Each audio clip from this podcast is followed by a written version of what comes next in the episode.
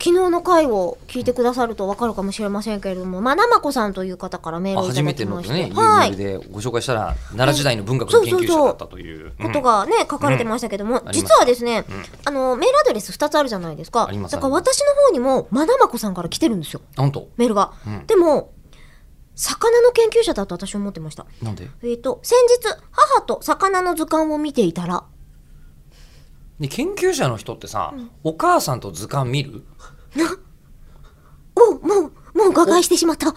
な魚の研究者のお母さんがは息子とか娘とうん魚の図鑑を見るは若干わかもるう代々そういう家系なんだと思ってた魚を代々研究し尽くしてきている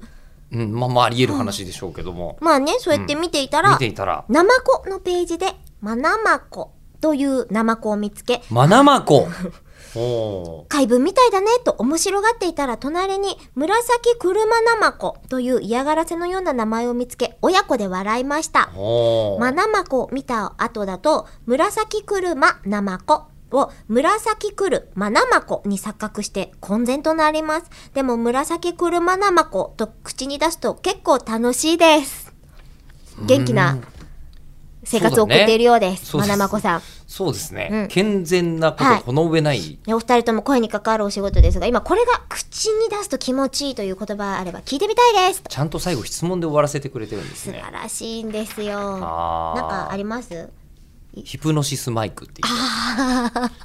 ヒプノシスヒマイプクねノシスマイク確かにヒプノシスマイクっていう、あのこのなんて言うんでしょう混然一体となったあ無声音無声音がそう関西の方が苦手としているとかそうです関東にしかね基本的にあマんイまりなクいってなりますそうねそうマイク、うんビクター、うんうんうん、ねっていうふうに言うと全部北野誠さんっぽくなるっていうビクタ